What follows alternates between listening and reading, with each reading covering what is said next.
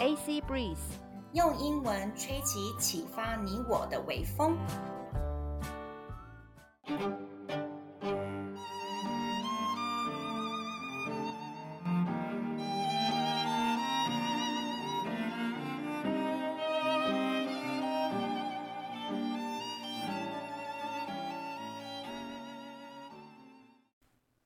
你想要出国拓展视野吗？你想要提升英文实力吗？你想要增广见闻，了解更多的国际时事吗？AC Breeze 现在提供更多更实用的内容哦。克洛伊和安妮亲身体验过许多不同能出国的管道，像游学、留学、打工度假和自助旅行等等。在这边会跟大家分享如何买机票、申请奖学金等等超重要资讯，请务必锁定哦。各位听众，大家好，欢迎收听克洛伊的经济学人。我们到了第十九集喽。那今天呢是四月四号妇幼节。那各位听众有没有跟我一样产生一个疑问，就是诶，为什么没有男人节，可是会有妇幼节？那为什么美国人在二月份的时候是黑人历史月呢？我在想这个含义。是不是在于说，我们不要忘记这些相对比较弱势的族群，他们的贡献还有他们的存在呢？所以我希望说，哪一天真正真正的儿童、妇孺、女人、男人这些可以完全真正平等的时候，我们其实就不太需要再来庆祝这个妇幼节了。我不知道我这样的解读会不会有一点冒犯我们的文化或是传统，但这就是我一个自己的反思。那最近呢，我们的杨紫琼这位华人影后得了奥斯卡影后嘛，这个呢大家都说是华人之光。那呢，不断的华人之光 here，华人之光 there，然后多了很多很多 interview 的机会。黄秋生这位香港演员，他有一个很棒很棒的评论，他说呢，像黑人演员，他们在奥斯卡或是金球奖上面，他们得奖，他们不会一直去强调说啊，他们是黑人之光啊，媒体也不会这样去吹捧。为什么呢？那是因为他们认为说黑人在影坛，在这个电影产业当中已经是其中一份子了，所以他们不会去强调说哇，我们是黑人之光。所以呢，黄秋生他有一个很棒的论点：只要我们会英文，只要我们有实力，每个人都可以发光发热。他是奥斯卡界的。影后，我们不用去过度强调说华人啊，或是我们不用过度去强调说啊，四月四号妇幼节，男人要特别的尊重女生或者是儿童，对不对？所以呢，各位听众，让我们现在开始呢，进行到了英文的学习，也一起累积我们的国际软实力哦。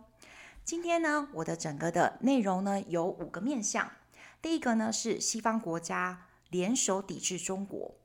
第二方面呢，是要讲到的是中国的政治和经济方面的东西，这个是经济学人一直很关注的话题。下一个呢，是在讲美国矽谷银行它破产以后产生的一些涟漪。第四点呢，我想要呢跟大家额外分享一下呢，我们三月中旬的时候，十八号的时候，有跟我的学生们还有跟听众朋友们分享呢，我们的阿根廷朋友。对美国梦，还有对他自己呢，在学习英文上面的分享。那那一场分享会呢，其实彼此双方都非常的开心。那呢，他想要跟大家分享的是如何一边工作，如何一边准备出国。我相信这个对我很多的学生来讲也是非常重要的小撇步分享。好，首先我们到了第一个，西方联手抵制中国。经济学人他的第一篇当中呢，他讲到的是澳洲的总理 Anthony，他和英国首相 Rishi 呢在圣地亚哥会见了美国总统 Joe Biden，他们宣布说这三个国家会呢进行下一阶段的 a c u s e AUKUS，AUKUS 这个防御协定。在此呢，它具有里程碑的意义。协定中呢，英国将帮助澳洲设计和建设新型的潜水艇，而美国呢，将在二零三零年的时候会向呢澳洲出售核动力潜水艇。这样的协定扩大了英国和澳洲对印太地区的治安的参与。中国则表示，AUKUS 这样子的国家，这三个国家。正走向一个危险的道路中哦，语带威胁哦。那简单的英文我们可以说呢，AUKUS，OK，Australia and UK and the USA decide to work together to defend themselves against China. And China is not happy with that. China say, "Oh, this pact is dangerous." 好，那原文是这样子 ：Anthony Albanese, the Prime Minister of Australia, and Rishi Sunak, the Prime Minister of Britain, met Joe Biden, the American president, in San Diego to announce the next stage of the three countries' AUKUS defense pact. In the landmark agreement, Britain is to help design and build a new type of submarine for Australia, and America will sell nuclear powered submarines to Australia in the 2030s. The deal expands the involvement of Britain and Australia in policing the Indo Pacific. China said the AUKUS countries were traveling down a dangerous road. 那呢，下一篇呢，想要讲到的是说呢， 美国跟俄罗斯之间上面的冲突是怎么样子呢？我们来听听看，因为这个东西呢，反正现在就是美国、俄罗斯、中国这三个国家就是都是绑在一起的，所以我允许我把它放在一块讲。这个呢，原文呢翻译过来的中文是这样子：一架美国死神无人机在黑海国际水域上上空被一架俄罗斯的战斗机给击中。导致美方摧毁其无人机，这是自乌克兰战争爆发以来美俄之间的首次军事交锋。美方称俄罗斯的行径不安全而且不专业。简单的英文就是呢，Americans' drone is shot down by Russia, and the USA have to destroy its unmanned aerial vehicle. Aerial vehicle，我们也可以直接说 aircraft 或是飞机嘛。And、uh, America said this behavior is unsafe and unprofessional。试图讲的简单一点，那原文呢就是这样子：American Reaper drone was struck by a Russian fighter jet over international waters in the Black Sea, causing the Americans to down their unmanned aerial vehicle. It was the first military tussle between America and Russia since the start of the Ukraine war. America said the Russians' conduct had been unsafe and unprofessional. 好，那呢，下一篇新闻呢，就会讲到的是呢，英国政府开始要禁止他们的公务人员跟部长使用抖音。它呢，整个的新闻原文翻译过来，中文是这样子：英国政府。以安全为由，禁止部长跟公务人员们在设备上使用抖音。这是一个中国的短影音社群媒体。在此呢，美国和欧盟都已经有类似的措施了。这是最新针对这个应用程式的一个打击。抖音呢，在美国面临着潜在性的全面禁止，因为呢，美国政府宣称说，抖音将其用户的数据都交给了中国政府。简单的英文就是 The UK government banned the people, OK, civil servants. Civil servants 就是代表公务员，civil servants from using TikTok. The USA and the European Union, they have the same policy. This is the huge blow to TikTok. Because the USA government say that TikTok sends all the data of users to Chinese government. 好。那原文是这样子的：British government banned TikTok from all devices used by ministers and civil servants on security grounds, following similar moves by America and the European Union. It is the latest blow for the app. In America, TikTok faces a potential complete ban over claims that it hands user data to the Chinese government. 所以呢，各位听众朋友们，如果在使用抖音的，我们可能要好好的来珍惜这样子的资源，因为呢，其实，在很多的西方国家已经呢开始慢慢的在限制这样子的使用了。那各位有没有觉得他真的有在 就是收集我们的资讯，然后交给中国政府呢？这个我们可能需要再进一步的来做调查。好，那我们现在要讲到的是中国的政治跟经济。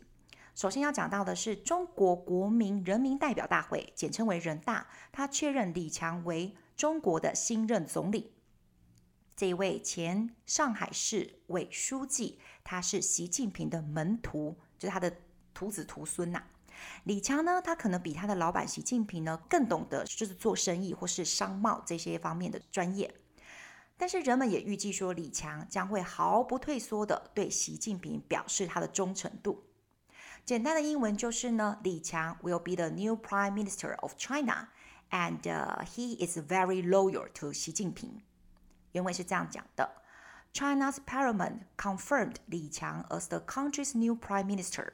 The former Communist Party chief in Shanghai is a protege of 习近平。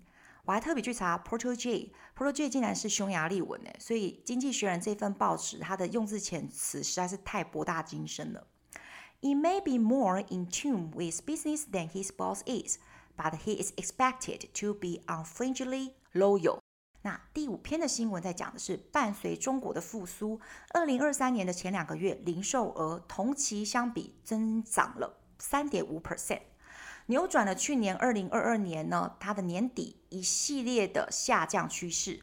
然而，中国统计局它警告说，这个国家中国的经济复苏还不稳固，所以各位投资者可能要小心一点了。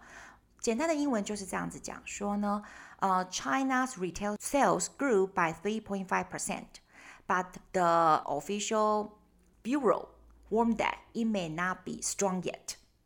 原文这样子想。Underlying China's rebound, retail sales grew by 3.5% in the first two months of 2023, year on year, reversing a series of declines towards the end of last year. The Statistics Bureau warned, however, that the country's economy recovery is not yet solid. 好，那呢，讲完这个。中国的经济以后，我们现在就要带到的是中国经济牵一发动全身。这次影响到的是沙乌地阿拉伯国家石油公司呢，叫做沙乌地阿美。那呢，这间公司呢，就是我们翻译的，不然翻译的阿美真的蛮可爱的名字。它报告呢，它的年度净利润为一千六百一十亿美元。这个呢，公司的石油产业跟其他公司呢一样，都是受益于市场的活跃。因为呢，疫情后需求复苏了，而俄国入侵乌克兰后的价格飙升。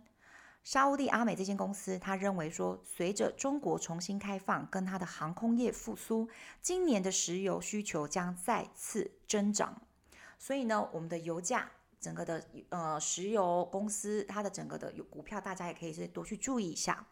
简单的英文就是这样子：Saudi Aramco。the company of the oil company. Okay, it says that its net profit is quite good because of China's economy recovery and uh, the demands from the airline industry. 好，原文这样说：Saudi Aramco reported an annual net profit of 161 billion dollars. Like others in the oil industry, the company benefited from the buoyant market as a demand recovered after the pandemic and prices spiked after Russia invaded Ukraine. It thinks that oil demand will grow again this year as China reopens and the airline industry recovers.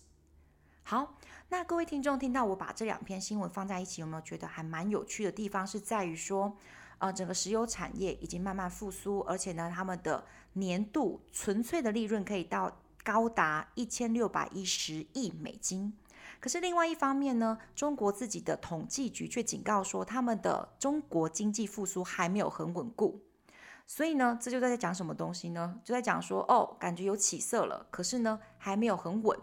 所以呢，这就是让我们，如果是有在投资股票，或者是我们在看国际局势的人，真的是不知道该怎么样去做下一步的规划。那可能就是不要压自己的压箱宝，或是把自己的最后的筹码都先出去了。这是我自己目前这样子的看法。因为呢，我就要带到下一个了，美国矽谷银行破产这个的起出来的那个涟漪，它的整个的效应。矽谷银行呢，是一个美国一间中型贷款的机构。它的失败呢，让金融体系震惊不已。矽谷银行专门向科技新创公司提供银行的服务，但随着利率一直的上升，它持有的债券价值暴跌，使得紧张的存款人呢纷纷去挤兑自己的现金出来。矽谷银行呢，为了填补它的财务短缺而进行的资本措施也是失败的，导致存款出逃，还有它的股价暴跌。今年二零二三年的三月十三号，汇丰银行 HSBC 它以一英镑的价格就购买了矽谷银行的英国资产。同时之间呢，美国的监管机构它也在努力的寻找这个银行它的其余部分的买家。那呢，简单的英文就是可以这样讲：Silicon Valley Bank it filed for bankruptcy。Filed for bankruptcy 就是指说它申请破产的，and、uh, the government tried to find some buyers for this bank。原文是这样子说的：The failure of Silicon Valley Bank A mid-sized American lender sent shock waves through the financial system. SVB specialized in offering bank services to tech startups. Startups 要特别小心，这个叫做新创公司。准备多益的同学们要特别小心这个单字：start 加 ups。Startups. It got into troubles as interest rate rose. The value of its bond holdings plunged, and the nervy depositors took out their money. An attempt to raise capital to plug a shortfall in its finances failed, leading to a run on its deposits and the collapse of its share price. On March 13th, HSBC purchased SVB's British asset for one pound, but American regulators have struggled to find a buyer for the rest of the bank. 所以呢，这一次呢，美国政府并没有出手去救这些银行，而是纷纷的希望说呢，可以找到其他的买家。所以我觉得这样的措施跟当初雷曼兄弟破产，然后美国决定去救银行的这措施是不太一样的，有可能影响的层面没那么大。那有没有可能这只是一个引爆点？接下来还有一个骨牌效应呢？所以各位听众，我们可以持续的来观察一下金融业。好。我们最后最后呢要讲到的是呢，就是在三月中旬的时候，我举办了一个线上的分享会，我们邀请到了一个非常优秀的阿根廷籍的资深工程师，他呢实现了他的美国梦。那呢在呢介绍他的小撇步如何一边工作一边准备出国呢，我先来介绍一下，《经济学人》这次也有提到阿根廷这个国家，它的中文是这样子。没有几个国家可以比得起阿根廷所面临的庞大通膨压力。我们呢，每次在吃东西，觉得说怎么我们台湾的炒饭又贵了一成啊，贵了两成。我们来听听看他们的通膨压力多大。在今年二零二三年的二月，官方年度通膨率已经飙升到一百零二点五 percent，超过一百 percent 了。这是一九九一年以来最高值。然而呢，阿根廷这个国家。已经对一千七百多种的商品进行了价格管控。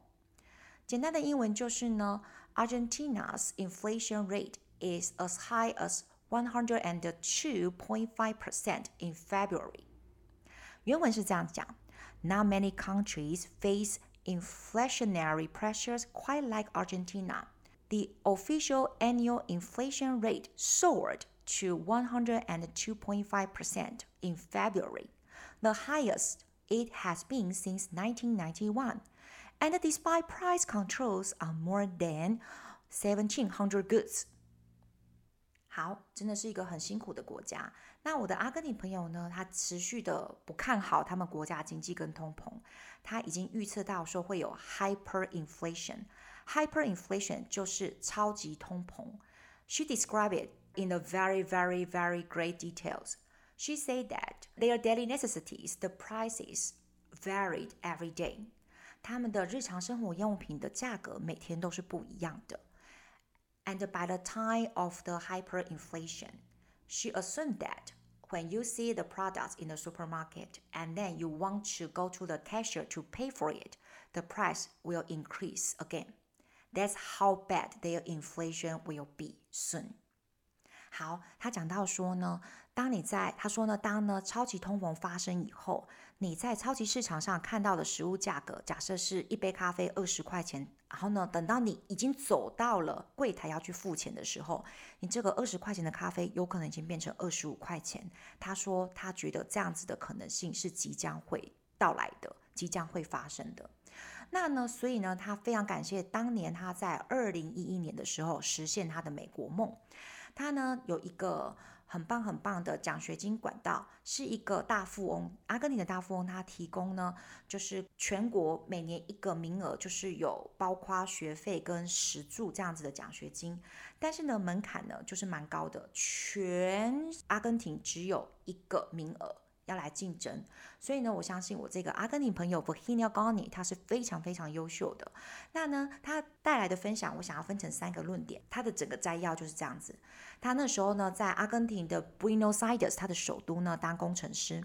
他怎么样？一边当工程师，一边准备出国，有三个面向。第一个就是你必须要知道说，你这个出国的目标，你的英文到底要准备到几分？像他这个奖学金，必须要准备到。托福的 IBT 八十分，差不多就是等同于多益的七百五十五分。我这样讲，就是各位听众会比较了解，就是其实程度是要中高级以上的这样子的英文实力，而且是听说读写都要兼备的。第二个呢，他想分享的就是说，他已经是一个全职人员了，他早上六点要起床，然后呢，上班时间呢，就是有点像是我们台湾这样子，呃，早上八点多出门，下午五点多的才会到。那他必须要额外再多出的时间，他怎么找？他发现说，从他居住的公寓到达他工作的地方，他要坐很久很久的捷运，他呢其实来回就有两个小时的通勤时间，所以呢，他就是硬挤出自己的这样子每天这么难得的两个小时去做英文的学习。那我这个朋友他的毅力非常非常的就是惊人，他原本坐捷运啊，或者是坐大众运输，他是会晕车的。他强迫自己，他用意志力去克服这种晕眩感，所以他可以在捷运上面开始阅读英文，或者是听呃一些英文的，就是歌曲这样子。所以我觉得他这样子的毅力跟这样子善用时间，这个的小 paper 大家可以把它学起来，因为呢时间呢怎么样是可以挤出来的。第三个呢，他强调一点是，我觉得我应该也要跟我的一些边工作边准备出国念书的学生好好强调的东西，就是说，大家工作已经很累了，所以呢，你在做英文学习，你捡一些零碎的时间的时候，你的英文学习一定要是好玩的，一定要是休闲娱乐性质的，因为呢，人生已经够苦涩了，你上班八个小时，回去你再打开托福听力或是雅思的那个。阅读，你一定会很厌世，你一定会觉得说算了啦，我就是慢慢的就是去准备。可是如果你发现你喜欢英文歌曲，你喜欢 Justin Bieber，我这样讲会不会有很多年轻人讨厌我？Justin Bieber 或者是呃 Taylor Swift，或者是呃 Selena Gomez 这些歌曲。他去听英文歌曲，然后呢，对这些歌曲很有就是兴趣的时候，他去找单字，他去呢学 lyrics，他就强调 lyrics，lyrics 就是歌词里面的意思，然后他就会带动呢自己想想学多一点单字的这样子的动力。等他单字慢慢累积，他就开始很好笑哦，他呢会在捷运上面呢就。这个琐碎的一来回一两个小时，他在读那个言情小说，可是是英文版的言情小说，所以呢，他就读了很多很多什么欲望城市啊，然后这种的，就是浪漫的那种言情小说。他说他这样子比较读得进去，因为够 drama 嘛，所以他才会愿意读得下去。所以这样他持续了大概一年的准备时间，他才可以呢正式录取，然后呢实现他的美国梦。那他说呢，当初他要离开阿根廷的时候，他同才跟同辈都说：“哎呀，干嘛去美国呢？人生地不熟。”可是呢，他已经在美国呢工作这么久，然后呢也拿到了绿卡，他已经待了十二年。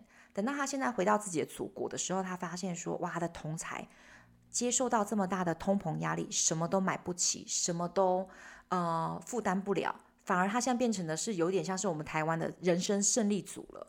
所以这真的是一件。”很有趣的决定。当初大家不看好他的美国梦，可是反而他现在是他回国，他好像是有没有就是衣锦还乡？大家反而觉得说你当初出走是对的。那大家怎么看这样子的分享呢？希望对你们正在工作、正在准备念书、准备雅思托福的同学或者是听众有帮助哦。谢谢。